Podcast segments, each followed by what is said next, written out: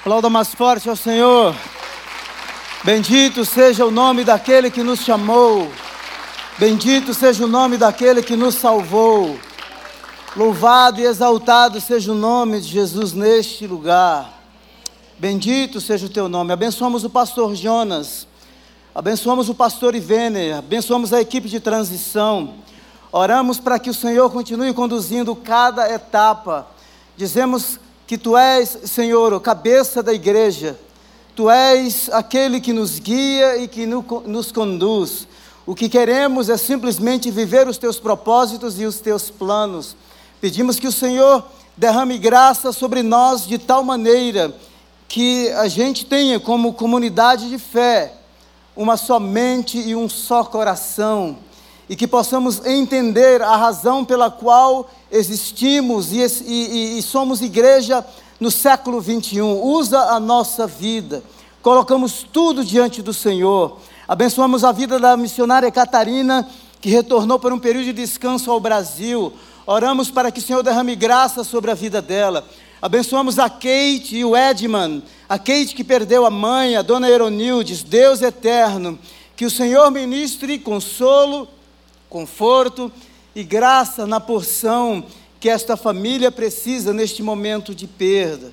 Em nome de Jesus, em nome de Jesus, Deus eterno, que o Senhor nos conduza neste tempo de reflexão da tua palavra, que o Senhor fale conosco, que o Senhor é, possa nos edificar mais uma vez por meio do Espírito Santo. Lembramos-nos também dos irmãos que estão retornando do acampamento, que o Senhor os traga em paz e em segurança. Em nome de Jesus, oro por cada vida que aqui está, por cada família representada. O Senhor conhece a necessidade de cada um dos seus, dos seus filhos e filhas. E pedimos que o Senhor derrame graça. Estenda as tuas mãos poderosas sobre a vida da Helena essa garota que está com um problema de saúde e os médicos não conseguem é, descobrir. Estende as tuas mãos sobre a vida dela. Abençoe a Heloísa, uma bebê com 19 dias de, de vida que está na UTI, com bronquiolite. Senhor, a tua palavra nos diz que é, quando a tua palavra é liberada, ela não volta para o Senhor vazia. E nós oramos como igreja para que uma palavra de cura, de libertação, de restauração, seja liberada agora sobre a vida da Heloísa. Nós a abençoamos com saúde, que os pulmões dela, da Heloísa, sejam tocados pelo poder curador e restaurador da graça de Jesus. Que toda bronquiolite seja repreendida agora. Nós mandamos embora. Solte o corpo da Heloísa, em nome de Jesus. Em nome de Jesus. Oramos e abençoamos também o coração dos pais da Heloísa para que tenham graça, consolo, força e que sejam ministrados pelo Senhor nesta noite, mais uma vez, em nome de Jesus. Em nome de Jesus. Glória a Deus. Estão animados? é, esse aqui já é o terceiro round hoje, em 8, 10 e 30. E agora às 17. Queriam pegar para as 19 horas também, mas aí eu falei assim: deixa o obreiro, né? Esse é o terceiro round. Eu falei para o pastor Jonas, hora extra, já mandei o Pix para ele, entendeu? mandei o Pix para ele. Ah, eu estive fora por duas semanas. Na última semana eu estive em Goiânia, ministrando para cerca de 200 pastores, líderes e missionários, tanto no Brasil e de outras partes do mundo. Eu fiquei impressionado é, como aqueles líderes tinham tanta fome por aprender, fome pelo conhecimento, e eu confesso em lhes dizer que eu fui muito abençoado em ver tanta paixão no coração daqueles, daqueles 200 líderes. Foi um tempo precioso. Deus me deu o privilégio de conhecer um homem chamado José Rodrigues. José Rodrigues é o fundador da MCM, é, Missão Cristã Mundial. É o senhor que é um médico cardiologista que foi chamado por Deus e fundou uma organização que trabalha com crianças que são vendidas para o, o tráfico, para a prostituição, uh, no, tanto no Nepal quanto na Índia. Esse homem, esse homem ele, ele, ele iniciou essa organização muitos anos atrás chama-se Meninas dos Olhos de Deus, não sei quantos de vocês conhecem, eu tive o privilégio de conhecê-lo. Então fui lá conhecê-lo. Quando eu cheguei, ele já tinha trabalho para mim, irmão. Você não sabe, esses caras, esses líderes são muito estratégicos. Ele falou: Samuel, eu estou querendo entrar num país de alta complexidade. Ah, eu sei que você trabalha com Islã e você pode nos ajudar. E foi muito legal, foi um bate-papo muito bom. Então nós estamos aí já trabalhando juntos para que a gente possa entrar nesse país. É extremamente complexo.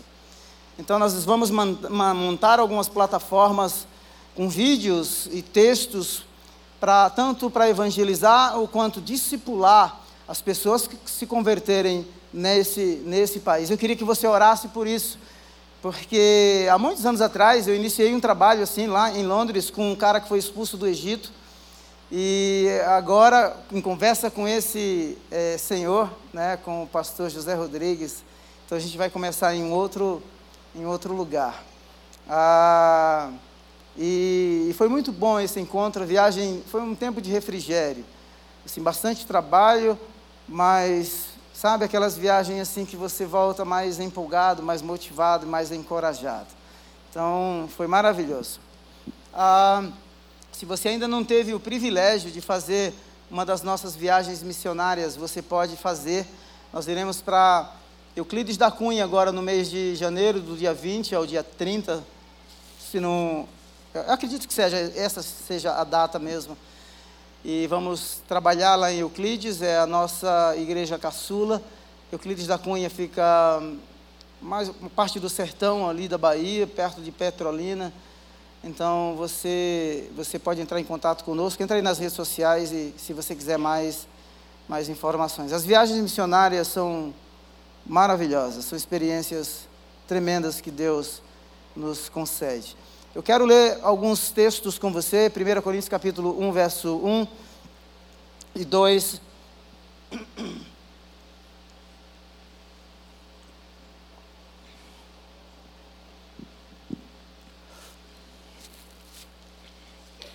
O texto diz assim: Paulo, chamado pela vontade de Deus para ser apóstolo de Cristo Jesus. E o irmão Sóstenes, verso 2, 1 Coríntios 1, capítulo 1, verso 2 agora. A igreja de Deus que está em Corinto, aos santificados em Cristo, preste atenção a essa palavra, aos santificados em Cristo Jesus, chamados para ser santos, com todos os que em todos os lugares invocam o nome do Senhor Jesus Cristo, Senhor deles e nossa. A primeira palavra que aparece aqui é santificados ou seja, separados para uso exclusivo do Senhor. E a segunda palavra é chamados para serem santos. Parece que Paulo está aqui interpolando o seu texto, não é? Mas na verdade são dois aspectos bem distintos. No ato da nossa regeneração, nós, no novo nascimento, nós somos realmente separados para o Senhor. Mas os teólogos e os estudiosos chamam que um dos aspectos da regeneração que a gente chama de santificação ou regeneração contínua, ou seja, que Paulo está dizendo que a vida cristã ela não é estática. Mesmo depois de convertido, sendo separado, nós somos chamados à santificação, ou seja, nós entramos numa jornada rumo à maturidade, ou seja, a uma vida de crescimento, a uma, vi, a uma jornada é, rumo ao amadurecimento.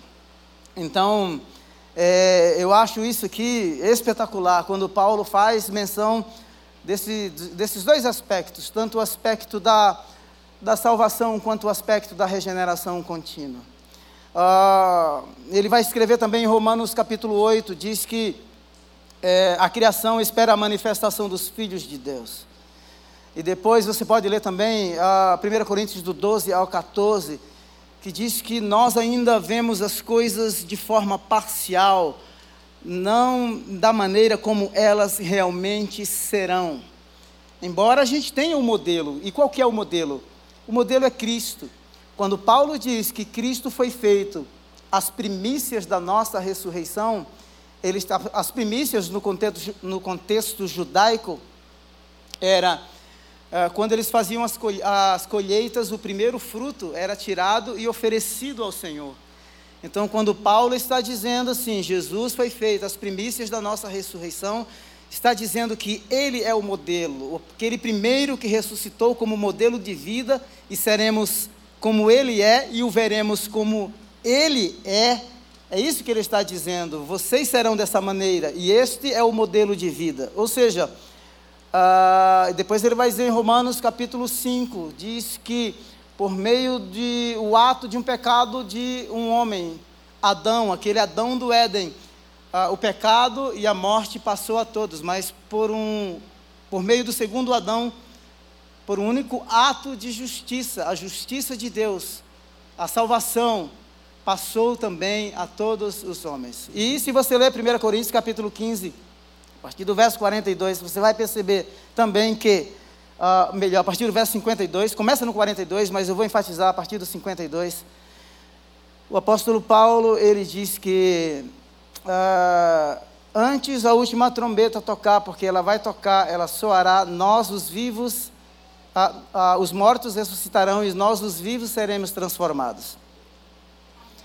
E um dia ou convém, como ele diz, aquilo que é corruptível se revestirá da incorruptibilidade, e aquilo que é corruptível se revestirá da incorruptibilidade.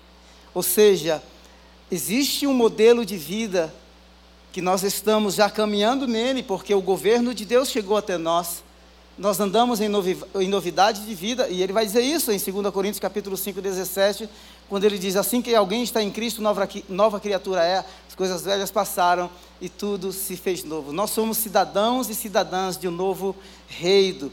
Nós estávamos mortos em nossos delitos e pecados e nós nascemos para uma nova vida. Então, um dia, o desfecho da história será: nós teremos os nossos corpos glorificados e mais, não haverá mais separação.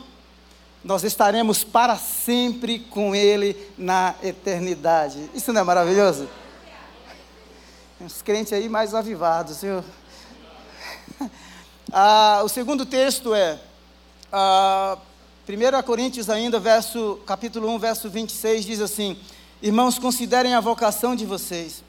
Não foram chamados muitos sábios segundo a carne, nem muitos poderosos, nem muitos de nobre nascimento. Pelo contrário, Deus escolheu as coisas loucas deste mundo para envergonhar os sábios e escolheu as coisas fracas do mundo para envergonhar as fortes.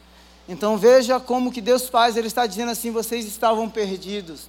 Quando vocês foram alcançados numa cidade como esta cidade, a cidade de Corinto era uma cidade diversamente, uh, culturalmente diversa, não é?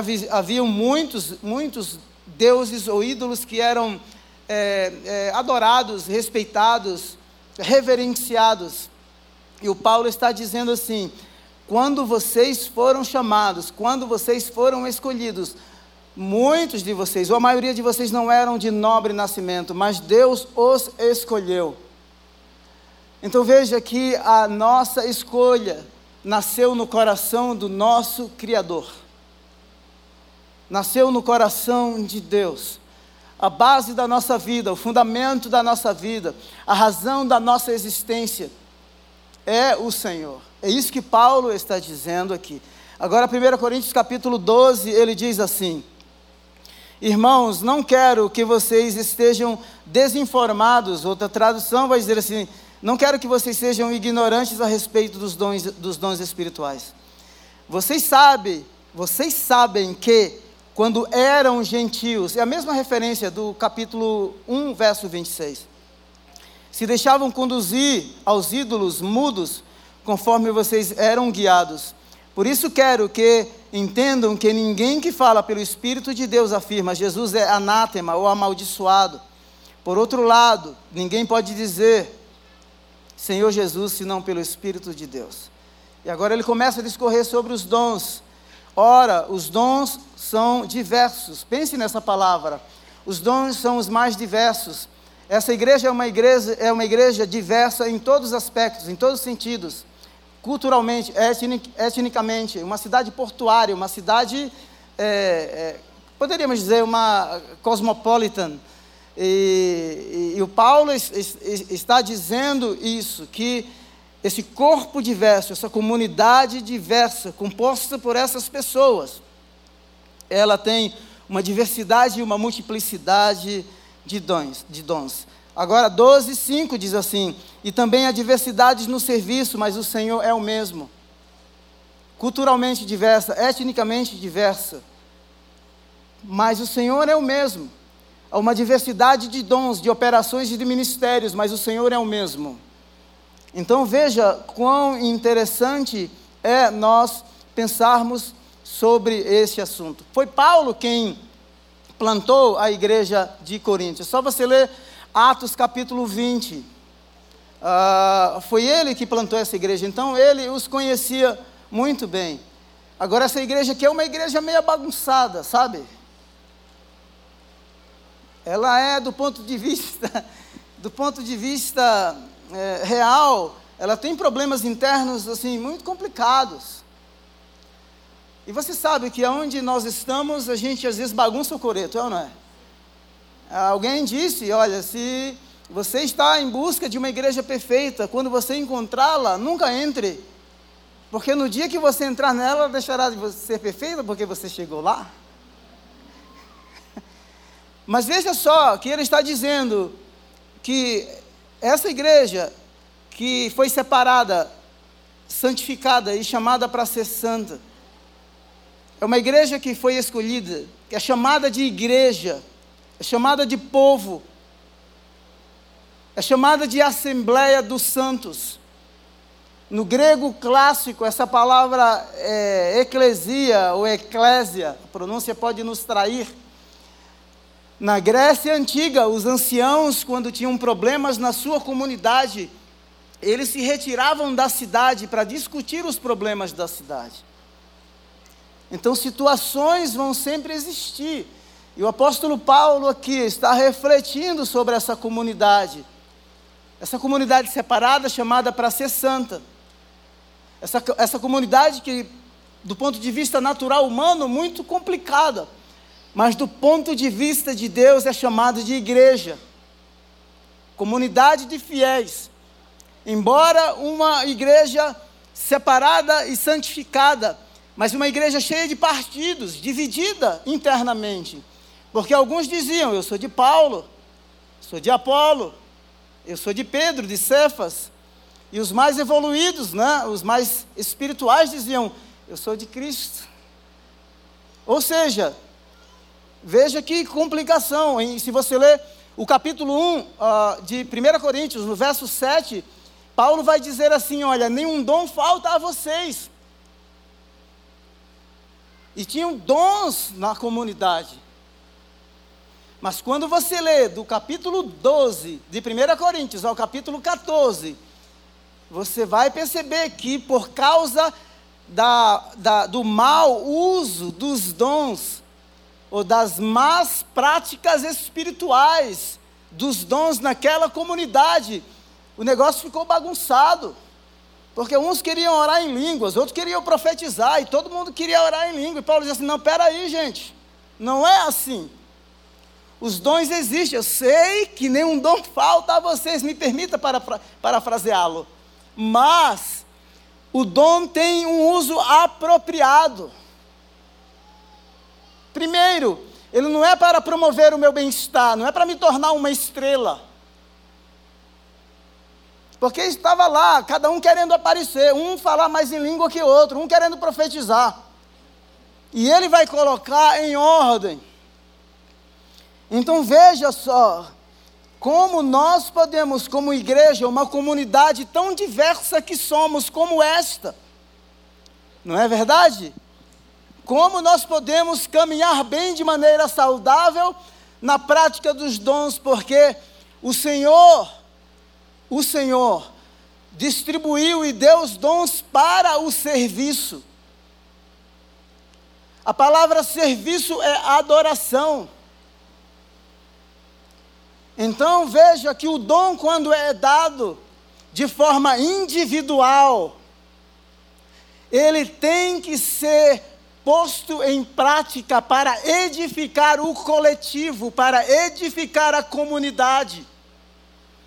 Eu falei no culto das 10h30, quem já leu o Monge e o Executivo do James Hunter, ele vai dizer assim: Ah, não seja tão egoísta, não viva para si mesmo ou para si mesma. Não dá para viver de maneira individual, porque até para você sair do útero da sua mamãe foram um par de mãos que te arrancaram de lá. Então Paulo está dizendo isso aqui. Você tem uma identidade individual, aspectos da sua singularidade que Deus te deu, que é, Deus criou, que Ele confiou a você. Mas quando Ele fez tudo isso, Ele não pensou simplesmente em você. Ele pensou que essas habilidades, esses, esses dons, essas características seriam postos a serviço do todo. Lembro de uma frase do David Cameron, um dos primeiros ministros do Reino Unido. Houve uma terminologia muito usada no Reino Unido chamado Big Society. Big Society era assim: olha, se você quer construir uma grande sociedade, quais são as suas responsabilidades para construir esta grande sociedade? Por exemplo, quando acontecem as enchentes, todo mundo quer culpar A, B e C. Mas quais são as minhas responsabilidades ou o que posso fazer para que enchentes não aconteçam, para que a minha rua seja limpa, para que a minha escola seja bem cuidada. Então veja só que nós temos responsabilidades, e às vezes, do ponto de vista espiritual, como comunidade de fé, nós terceirizamos as nossas responsabilidades para A e B. E Paulo vai dizer assim: não, vocês estão divididos internamente. E a responsabilidade é de vocês. Porque Cristo não está dividido. Eu não morri por vocês. Eu não fui chamado a batizar. E mais, vocês ainda não cresceram na fé. E ele usa duas palavras gregas. A primeira, no capítulo 3, é. Me deixe voltar um pouquinho para você entender. Ele vai dizer assim: Olha, eu não pude dar a vocês comida sólida. Mas tive que dar para vocês ainda leite. Básico. Leite é comida? É, mas é comida digerida. É alimento que sustenta. É, o leite materno é um dos alimentos mais completos. Mas é digerido. Ou seja, continuavam sendo alimentado por comida digerida, e ele queria lhes dar comida sólida, ou seja, não cresceram, não amadureceram. E o Paulo vai bater, vocês são sárquicos, vocês são carnais. Porque ele vai dizer assim: veja só, quantos comportamentos existem no meio de vocês divisão, contendas, partidarismo e assim por diante. Agora, veja que Paulo vai apresentar alguns pilares que nós chamamos de pilares absolutos. Primeiro, no capítulo 1, ele vai dizer assim: Paulo, apóstolo de Cristo, separado para ser apóstolo, chamado. A igreja de Corinto, santificados e chamados para serem santos. Lembrem-se, quando vocês foram chamados, vocês não eram de nobre nascimento. Capítulo 12: Antes vocês eram guiados para adorar, para venerar os ídolos. Ou seja, houve uma intervenção, algo sobrenatural aconteceu na nossa vida ou na vida desta comunidade que os fez mudar. Algo foi estabelecido e restabelecido, e um novo estilo de vida chegou. Então, só sustenta uma comunidade diversa se nós tivermos valores absolutos. Amém? Amém. Segura a onda aí, viu? Segura a onda aí que nós vamos caminhar. Aqui, olha, 1 Coríntios 8, verso 5. Pois mesmo que hajam muitos deuses, quer no céu, quer na terra, como há muitos deuses, deuses minúsculos, com, com D minúsculo. E muitos senhores, olha no verso 6 do capítulo 8 de 1 Coríntios. Para nós, para a Igreja Batista do Povo, para Samuel Silva, para José, Maria e Francisco, há um único Deus. Deus, Ele quer ser único, Ele quer ser a base, Ele quer ser o fundamento. Não que ele seja narcisista, hedonista. Não, porque Paulo vai dizer assim: foi ele que te criou, foi ele que te redimiu, foi ele que te salvou. Foi Ele que te transportou do império das trevas para o reino da Sua luz. Foi Ele que te comprou, não com coisas perecíveis como ouro e prata, mas com o precioso sangue do Seu amado Filho Jesus. Por isso ele está dizendo: embora hajam muitos deuses, com D minúsculo, para nós, Ele é único no meio do pluralismo religioso, filosófico, não é?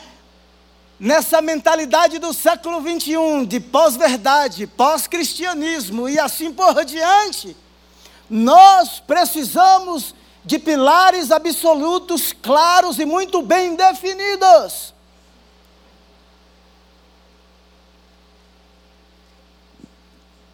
Isso aqui é um princípio Inegociável, inegociável. Nós não podemos negociar que o nosso Deus é único. Eu sei que muitos dizem aí, né, para ser politicamente correto, chique demais. Todos os caminhos levam a Deus. Não é? Ah, esse discurso é belo. Aí você pergunta para o indivíduo, mas dentre esses todos, qual que te leva até lá? Não sei, não tenho nenhum. Ou seja, não tem pilar absoluto. A maior crise do século 21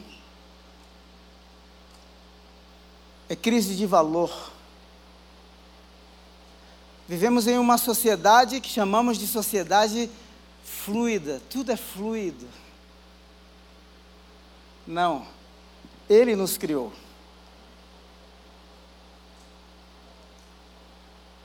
Lembra quando, eu acho legal quando Moisés foi chamado por Deus, que Deus o reencontra lá no cume do monte. E ele vai lá resgatar o povo de Israel. E, e Moisés, assim, todo cheio de dedo, com medo. O cara vinha de uma frustração profunda. E se chegar lá eles me perguntarem é, quem me enviou?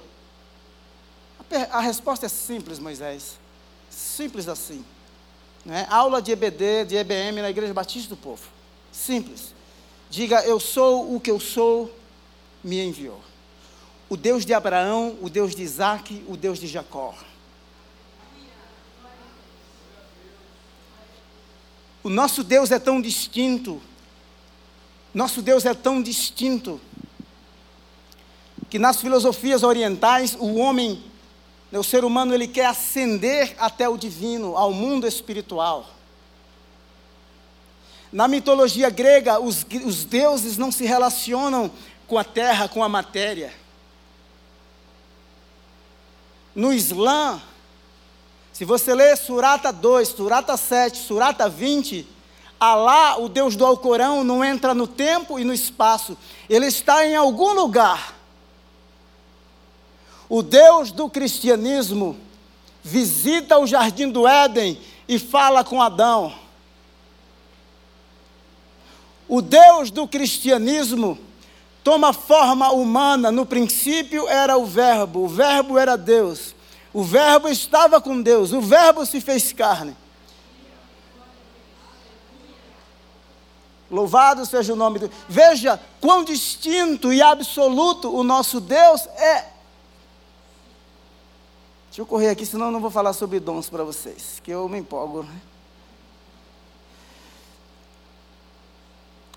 Um outro princípio que eu quero falar aqui ainda, e aí eu vou é, eu vou eu vou passar para a gente falar um pouco sobre dons. É, veja 1 Coríntios capítulo 3, verso 11. Porque ninguém pode colocar outro alicerce. Ninguém pode colocar outro alicerce. Ninguém pode colocar outro fundamento. 1 Coríntios 1, 23. Nós, porém, pregamos Cristo e este crucificado. Ou seja, são pilares absolutos. Se nós conhecêssemos a fundo a nossa história, a história do cristianismo, nós nos tornaríamos muito mais convictos e muito mais apaixonados pelo Deus da nossa história, pelo Deus da nossa tradição, pelo Deus da Bíblia. Cristo e este crucificado. Crucificado, a crucificação era, primeiro, Roma não usava a crucificação para punir os seus cidadãos. Morte na cruz era somente para estrangeiros. O judeu, na sua mentalidade é, é, teológica, nas suas convic convicções ou nos seus pressupostos teológicos, ele jamais é, pensaria que o Messias iria morrer pregado numa cruz. Jamais. Mas Paulo está dizendo assim: Cristo e este crucificado, é este que eu os anuncio.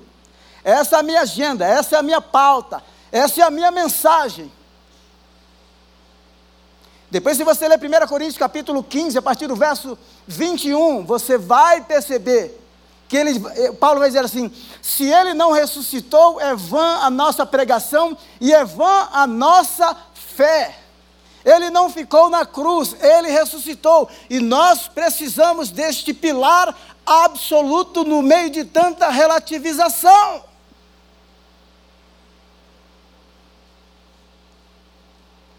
Glória a Deus por isso. Então, os dons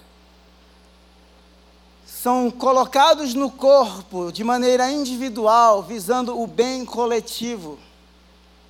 Outra coisa que eu quero dizer para você: não permita que as pessoas coloquem você ou não se coloque em lugar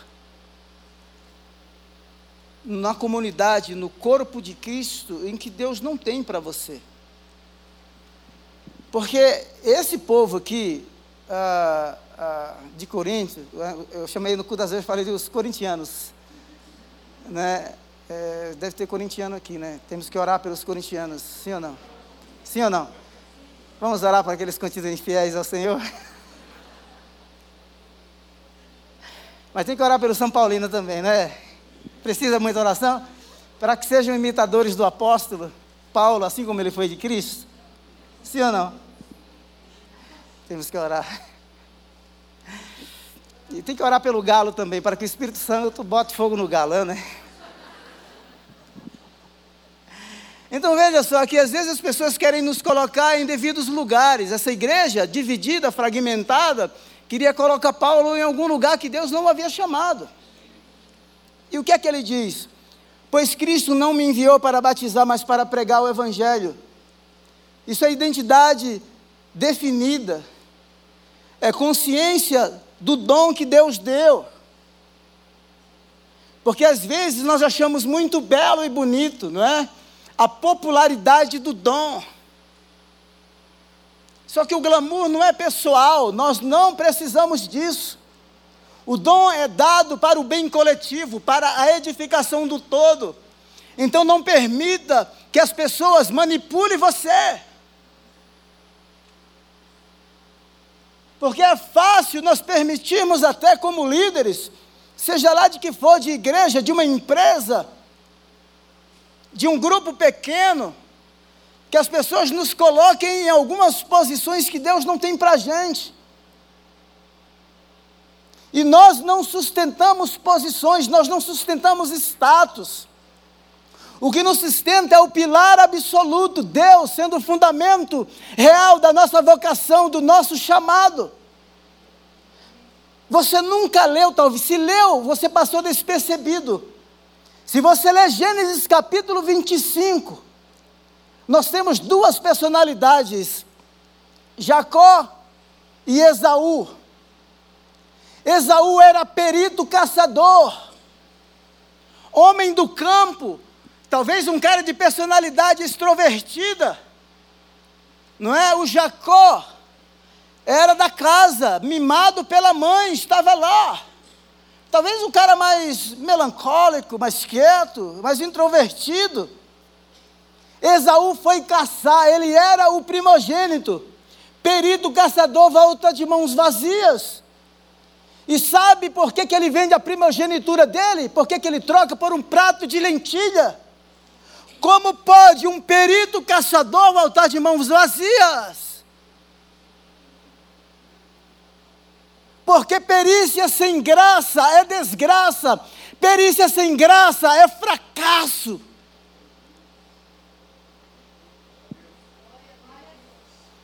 Então nós não sustentamos posições, status.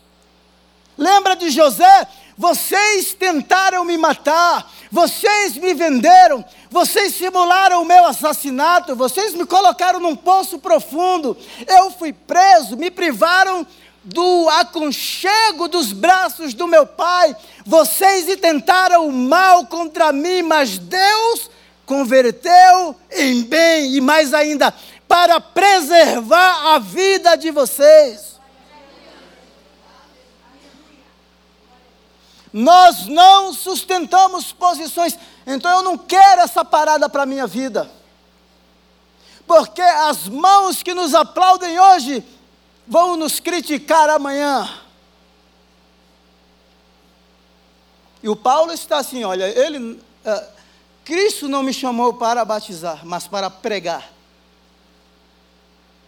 E às vezes nós gostamos disso, isso alimenta o nosso ego, não é? Isso traz seguidores, os likes da vida e assim por diante. E a gente vai se afundando, porque nós permitimos que essas coisas da margem e da periferia definam a nossa identidade. E a nossa identidade não são definidas por pessoas no corpo de Cristo, mas por meio dos pilares absolutos. Por isso, numa comunidade diversa, diversa, nós precisamos ter clareza clareza da nossa vocação, do nosso chamado e quais são os pilares que nos sustentam, qual qual é o real fundamento da nossa fé. Por isso, o nosso tema de 2022 é assim cremos e assim vivemos.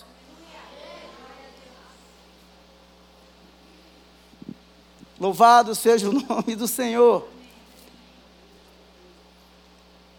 1 Coríntios 12, 7. A cada um, porém, é dada a manifestação do Espírito visando o bem comum. A cada um é dada, visando o bem do todo. Olha que coisa linda.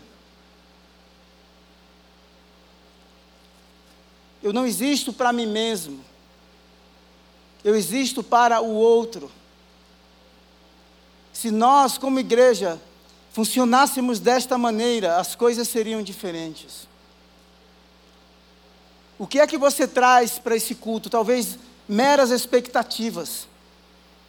Ou pode ser que você traga, sim, necessidades que são reais, dores que são reais, problemas que você não tem solução, e louvado seja Deus por isso.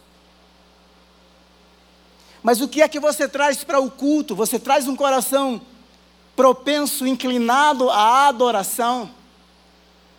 Você traz salmos, você traz palavras de edificação? Ou você é um mero consumidor? Você sabia que teve um cara que fez uma tese de doutorado na faculdade metodista e o livro foi publicado alguns anos atrás, chamando a igreja de templo, teatro e mercado? Templo porque o culto acontece. Teatro porque existem muitos pastores que se tornaram ah, tornou, fez do seu púlpito uma plataforma de entretenimento. Mercado, porque os consumidores vêm e eles pegam aquilo que lhes é importante e interessante. Essa igreja diversa, com essa multiplicidade de culturas e de perfis e de necessidades, Sabe, Deus pode atender todas as expectativas do seu coração, Ele pode, Ele pode te sustentar em tempos de abundância e de escassez, em tempos de guerra e em tempos de paz. As nossas circunstâncias mudam, mas o pilar absoluto permanece para sempre e tudo suporta. É essa consciência que a igreja batista do povo precisa ter no século 21. Ó, você volta domingo que vem, viu? Porque eu preciso entregar vocês bem direitinho para o pastor Gadelha. Tá a cada um, porém, é dada a manifestação do Espírito. Veja que singularidade você tem no corpo. A sua individualidade, você é singular. Você é único, você é única. Isso é lindo nós não conseguimos trabalhar com a diversidade, nós queremos anular um ao outro. Lembro-me, há mais ou menos 20 anos atrás, tinha um, um casal, eles estavam namorando e eles queriam um aconselhamento comigo. E o cara começou, sabe, explicar os planos dele como missionário e ele fez aquela coisa muito bem elaborada, linda, e eu perguntei para ele assim: Mas aonde está a sua namorada e a sua esposa no seu plano? Ele não soube responder, porque na verdade ela não estava lá.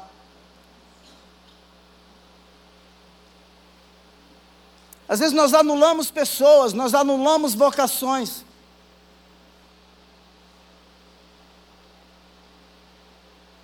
Nós matamos sonhos. E às vezes as pessoas fazem isso, sabe, inconscientemente. O pai faz com o filho, ou a mãe quer se realizar no sonho do filho, e assim sucessivamente. Era o que a igreja de Corinto queria fazer com Paulo. Eles estavam fragmentados e queriam transmitir, transferir essa fragmentação e depois ele vai dizer assim: Mas eu não fui chamado para batizar, mas para pregar o Evangelho. Depois, no capítulo 3, ele vai dizer assim: Quem é Paulo? Quem é Apolo? Quem é Cefas? Se não servos de Cristo. Nós precisamos ter a consciência de servos. Servos e servas que servem, servem o seu Senhor servem a Deus. Sabe por quê? Porque Ele nos arrancou de um lamaçal horrível, de um charco de lodo. Ele nos arrancou do império das trevas com mão forte e braço estendido. E Ele tem o prazer, o privilégio de dizer assim: Tu és meu, tu és minha. Você carrega o meu nome. Eu expus o meu filho no lugar de vergonha para te dar uma identidade definida e um nome que ninguém pode roubar.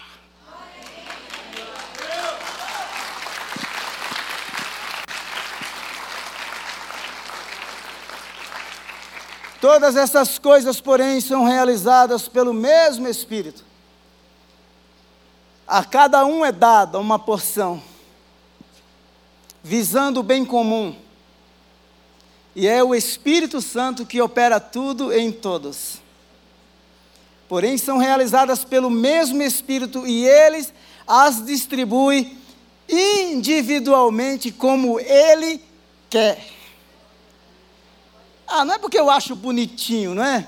Você já viu, já viu o pastor Robério pregando? Como ele brinca com o grego, né? Você já viu o pastor Jonas, como ele descortina? Cada um tem um estilo. Pastor Gadelha, cada um tem um jeito de ser. Isso é corpo, isso é comunidade. Quando eu dava aula de hermenêutica, que é a ciência, da a arte da interpretação bíblica, eu, eu sempre passava para os meus alunos assistir um filme Sociedade dos Poetas Mortos. Aquele professor ele paga um preço, mas o que me chama muita atenção é que tem um garoto que ele não quer, ele quer ser artista e o pai quer que ele seja advogado. E o garoto acaba se suicidando. Diz, nós queremos que o mundo seja uniforme como a gente quer. Porque afinal nós queremos estar no controle. Na comunidade de Cristo, na igreja de Cristo, só tem um cabeça. Ele dá a cada um visando o bem comum e ele distribui, se isso vai fazer bem ou mal para o seu ego, ele distribui como ele quer. E se você quer brigar, não brigue com seu esposo, com seu filho, brigue com Deus que fez assim.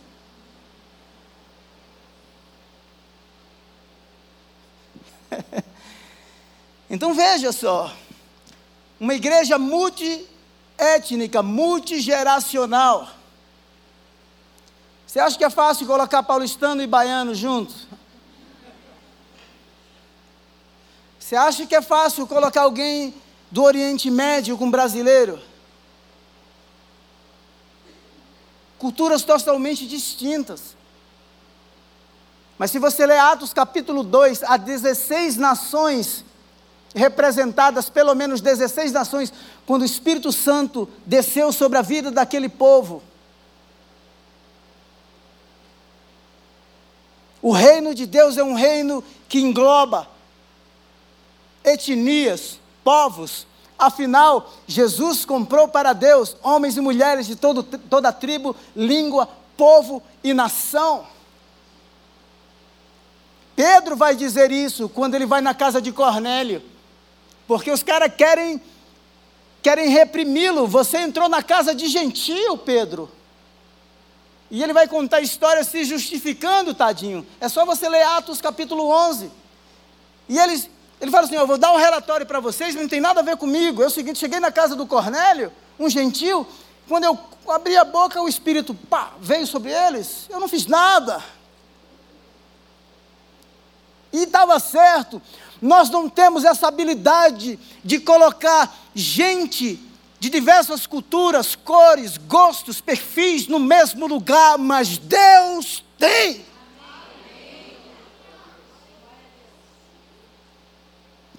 Quando nós entendemos que nós somos únicos, temos nossa, as nossas particularidades,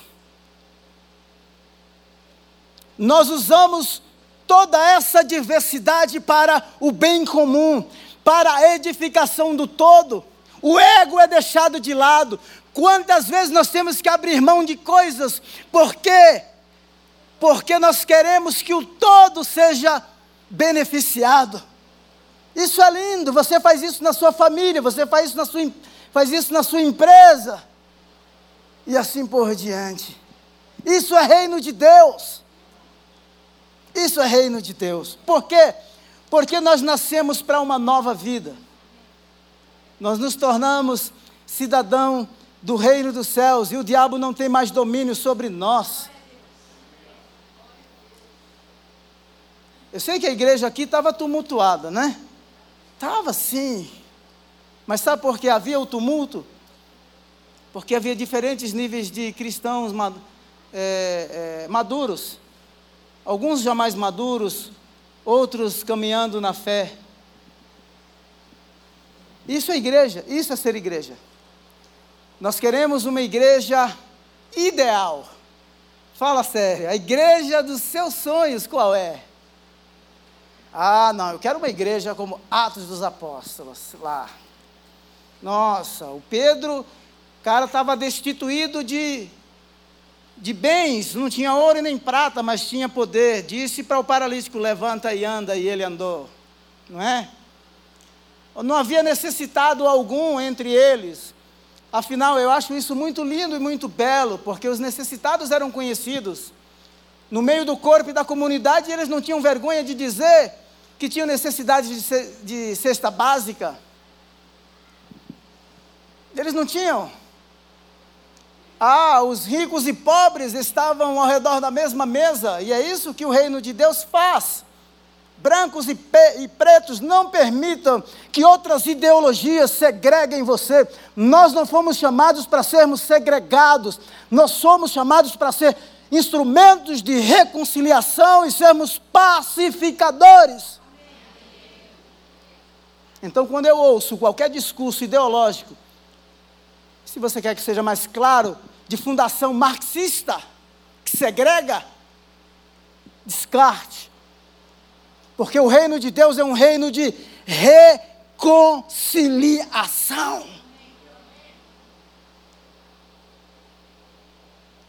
Paul Tillich, um teólogo do século XX, ele disse assim: o marxismo poderia ser muito bem aplicado, mas há uma única e a mais forte de todas as razões pelas qual, pela, pela qual o marxismo não pode ser aplicado à humanidade, porque ele deixou o divino de lado. E se não houver transformação humana, o pilar absoluto da fé, não haverá reconciliação. Viveremos constantemente em guerra.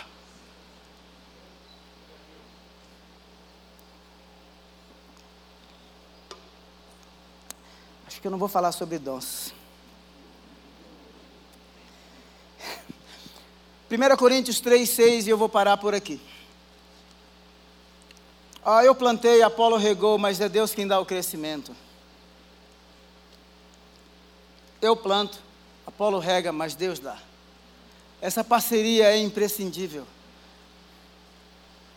Deus nos convida a participar daquilo que Ele está fazendo na terra. O trabalho mais nobre que nós podemos fazer nessa terra é trabalhar para que vidas sejam alcançadas e edificadas. E nós não podemos fazer sozinhos, porque nós não temos existência própria. Eu planto, Apolo rega, mas é Ele quem dá o crescimento. Todos nós aqui temos limitações. Alguns de vocês podem se assustar quando entram no ambiente de trabalho. As grandes corporações que absorveram os movimentos mais hostis da cultura global, em todos os sentidos que você possa imaginar. Nas questões de gênero e por aí vai. Como tudo isso é permeado nesses ambientes e você está lá. Eu falo isso porque eu converso com alguns de vocês que trabalham nessas grandes corporações. E eu converso é porque eu quero entender um pouco dessa cultura. Porque você está lá. Mas o que eu quero que você entenda profundamente nesta noite é que um semeia, o outro rega, mas é Deus quem dá o crescimento. Deus está presente quando é semeado, quando é regado, e Ele está presente no momento do crescimento. Ele não nos abandona. Então, em todos esses ambientes, por mais hostis que sejam, culturalmente, religiosamente, saiba que você não está só, Deus está lá e chegou antes de você. Ah, eu, eu gosto, eu gosto, eu gosto dessa imagem, sabe? Eu gosto de vislumbrar este cenário de uma consciência viva, real, de um Deus presente, de um Deus vivo, de um Deus parceiro, de um Deus amigo, de um Deus real. Isso é lindo. Veja só, aquele, essa igreja que estava querendo dividir no capítulo 1, que Paulo vem desconstruindo todo esse conceito de fragmentação e divisão interna, Paulo agora vira o jogo dizendo quem é Paulo, quem é Apolo, se não servos. Um planta, o outro rega, mas Deus dá o crescimento. Ou seja, nós não trabalhamos individualmente, nós somos chamados para trabalharmos corporativa, corporativamente. alinhados no propósito de Deus.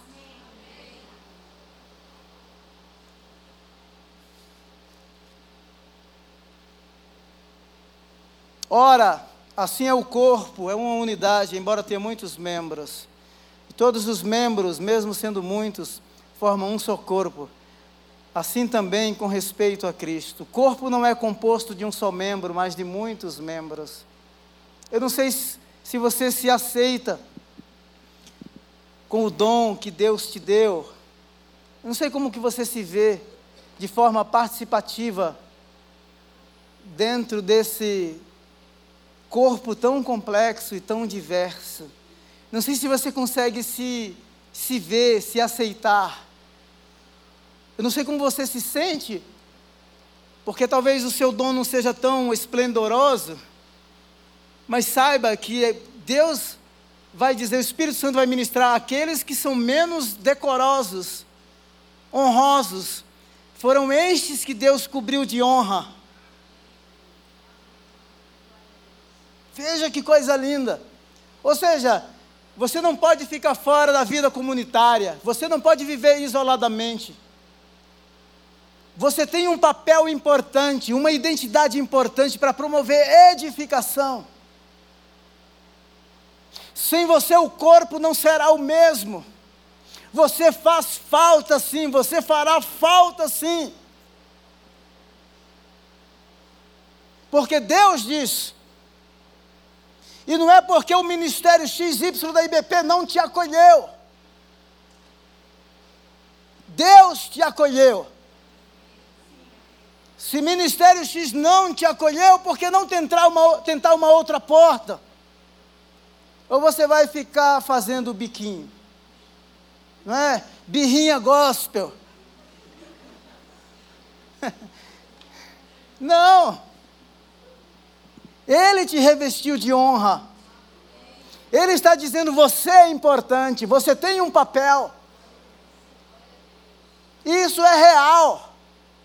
Sabe uma coisa que eu vou, às vezes eu vou na casa da Margarete e do pastor Almeida. Eu fico impressionado, porque toda vez que você vai na casa de mineiro, tem que ter café, queijo, alguma coisa. Bolo, broa, né? Um monte de coisa. E eu fico impressionado, gente. Eles sempre arrumam aquela mesa, né? Tudo direitinho, tudo gente, eu não faria isso, não o dom da hospitalidade. Isso chama-se hospitalidade. Pessoas que saem aí pelas ruas caçando gente que está na rua fedida. Ontem foi, casou um rapaz aqui que foi tirado da rua. Jogaram ácido nele. O cara destituído de tudo, mas foi encontrado no meio da rua. A dignidade foi devolvida. Isso é reino de Deus isso é vocação, isso é ministério, isso é dom, isso é talento, isso é habilidade. E não pense que a gente faz isso porque somos bonzinhos. A gente quer o conforto da nossa casa, não é? A gente quer chegar sexta-feira e ó, manda pizza. Não é? Eu não sei você, mas é, eu acho que o meu, meu, meu cérebro já ficou assim. Sexta-feira a gente parece ter um negocinho que dá um sinal aqui, pizza. É assim com você? É, é cultura. Então veja só, é isso que acontece aqui. Um corpo diverso, com pessoas diversas, que vive para um único propósito. Embora a gente seja uma comunidade muito diversa, o nosso propósito é único. Nós queremos que o nome do nosso Senhor que nos resgatou seja conhecido. É isso que nós queremos. E que a gente pague qualquer preço. Que você disponha as suas habilidades, seus recursos, os seus, os seus diplomas. Eu conheci um senhor de 83 anos, médico cardiologista. Todos os anos ele passa tantos dias num país muito complexo trabalhando como médico. Talvez você só viaje para os lugares mais belos. Então, esse é o resultado dos dons, dos talentos, das suas habilidades. Você gasta tudo com seus próprios caprichos. Vai visitar um país desse. Vai visitar um missionário no campo. Sabe, se dispõe a doar parte de você. E quando eu falo de doar, eu não estou simplesmente falando de recursos, de dinheiro. Nunca faltou dinheiro para a obra de Deus quando a gente dá o passo. Nunca. O que faltam são pessoas que retêm os seus dons, as suas habilidades e os seus talentos para a expansão do reino e a edificação da igreja. Isso sim. Vamos orar, né? Bora? Por favor, se coloque em pé. Que Deus nos abençoe. E que de forma muito humilde, muito humilde, nós possamos nos entregar dia após dia, entregar tudo àquele que se entregou por nós. E não será suficiente, não será. Mas Ele quer o nosso coração dizendo assim: Eu sei que você é limitado, eu sei que você ainda não se vê como eu te vejo, sei que você é finito mas foi você que eu escolhi. Foi você que eu marquei com o meu amor. Foi por você que eu enviei o meu filho. Não me arrependo. E Deus, Deus faria tudo novamente. Faria tudo novamente. Pai, muito obrigado por essa noite. Obrigado, muitos, a maioria de nós, ou todos nós, quando fomos alcançados pelo Senhor, não éramos de nobre nascimento, segundo os padrões mundanos, seculares, satânicos e diabólicos. Obrigado por teres vindo ao nosso mundo, assim como o Senhor chamou a Paulo. O Senhor nos encontrou. Alguns aqui nos abismos mais profundos. As angústias e as amarras do inferno, as cadeias que os escravizavam, das maneiras das maneiras mais escabrosas. Mas a tua luz brilhou, a tua luz resplandeceu. O teu amor chegou, as trevas foram dissipadas. A luz brilhou, os nossos olhos se abriram. E nesta noite nós podemos dizer que nós te amamos. Obrigado por marcares o nosso coração. Obrigado por pagares o preço, Cristo Jesus, por abrires os braços na cruz do Calvário e rasgar toda a cédula de dívida que era contra nós. E agora ninguém mais pode nos condenar, porque o Senhor quem nos justifica. É o Senhor quem nos chama de filho e de filhas. É o Senhor quem nos convida à mesa. É o Senhor quem fala. É o Senhor quem diz que nós somos ovelhas do teu rebanho, do teu pastoreio. É o Senhor quem nos leva pelas águas de descanso por amor do teu próprio nome. É o Senhor que, quando não conseguimos expressar os nossos sentimentos, as nossas eh, eh, orações, quando nós não conseguimos nomear as nossas dores, é o Senhor quem diz: A minha graça te basta e o meu poder se aperfeiçoa nas tuas fraquezas. Em nome de Jesus. Te damos toda a honra, toda a glória, todo o louvor para sempre. Recebe, recebe. Convém que a gente diminua sempre, diminua sempre e que o Senhor cresça e apareça. Louvado seja o nome do Senhor. Amém. Você pode aplaudi-lo.